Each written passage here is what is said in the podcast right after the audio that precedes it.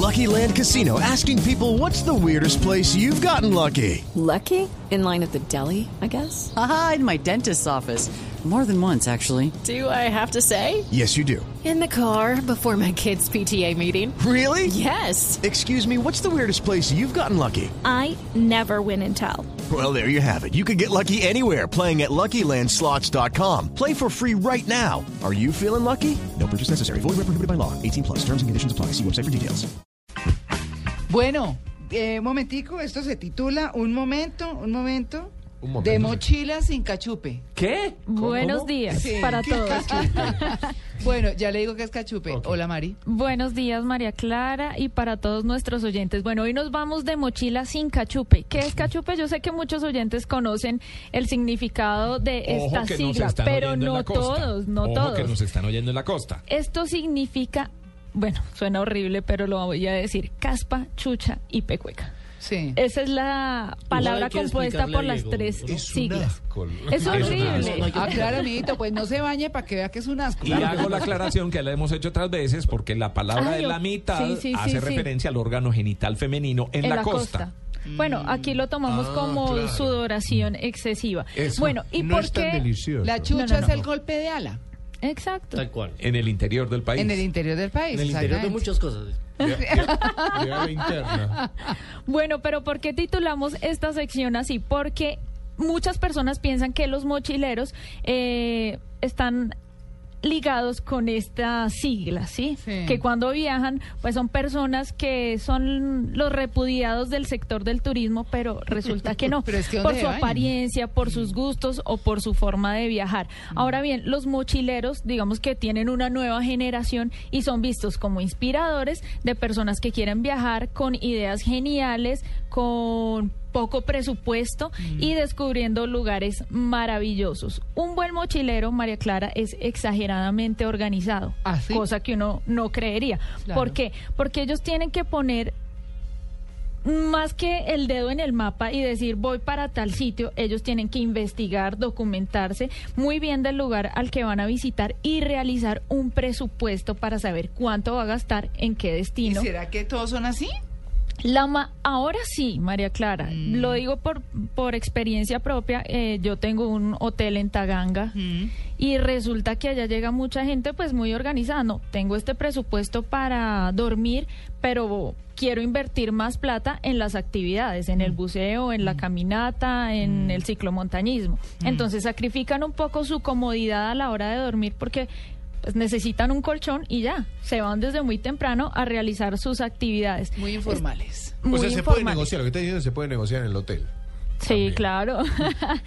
Ellos, los mochileros, participan de foros de viajes, utilizan guías en internet como TripAdvisor y su Biblia es Lonely Planet. Un buen mochilero siempre tiene bajo su brazo Lonely Planet, que es una guía donde les van a decir dónde comer, cómo vestirse, a dónde llegar y todo esto. Es importante para estas personas o para los nuevos mochileros, los que se quieren arriesgar a, este, a estas aventuras, que se vayan olvidando de las maletas de rueditas. Hay que viajar Ah, no, es que imagínate, absolutamente livianos. Y tienen que tener en cuenta que la maleta que organicen de mochila no es la misma si voy a recorrer las ciudades de Europa o si me voy a ir a acampar a una montaña o si voy a recorrer los nevados. Pero Eso el cachupe sí es el mismo. El cachupe es el mismo. O peor, o peor. Oye, entre otras, re- entre otras se le debía rendir un homenaje al que al que se inventó las rueditas en las maletas.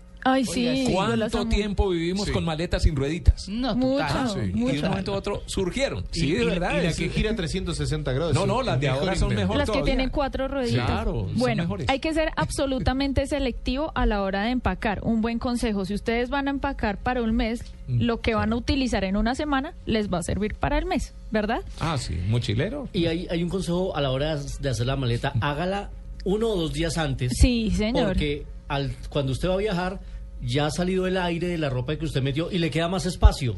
Claro. Entonces, a última Ahora, hora usted ve- Y puede hay que echar otras empacar cositas. súper comprimido en no sé si rollitos. conocen esas bolsas donde Sí, uno que puede meter la ropa vacío. Y al vacío uno con una bombita. Eso ¿Ah, es sí? muy buena idea. Ah, sí. Ahora, hay algo importante a la hora de escoger el lugar donde ustedes se van a quedar y en esto creo que ustedes no, no habían escuchado esta página. Se trata de Couchsurfing que traduce surfeando en el sofá. Sí, el coach. sí. Es la Couch. locura. Esto es un intercambio de hospitalidad. María Clara, si usted tiene un sofá en su casa y lo quiere ofrecer a alguien absolutamente gratis, Sí. ahí se puede hospedar. 15 suecos muriéndose en tu casa, imagínate.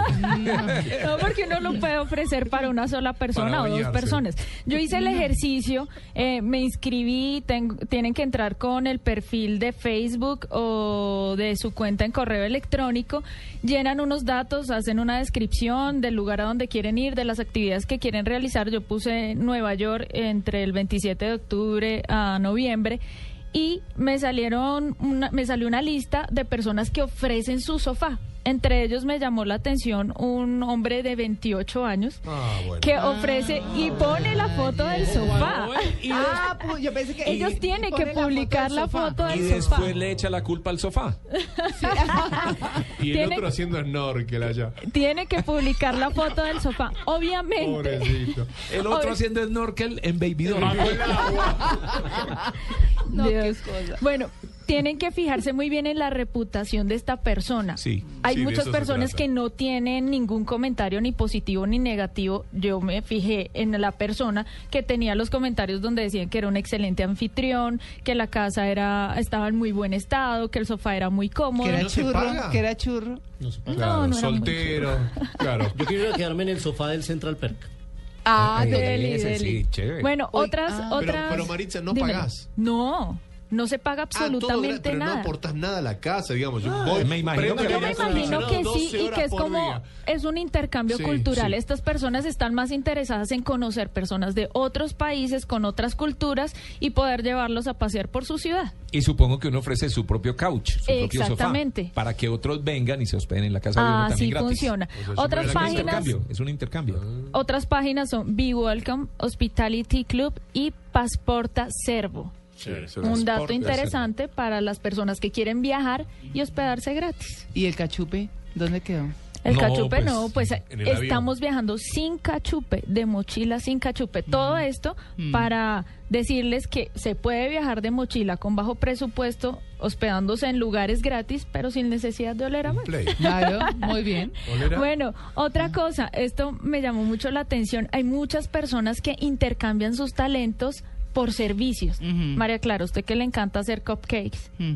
puede intercambiar eso para hospedarse gratis en algún lugar.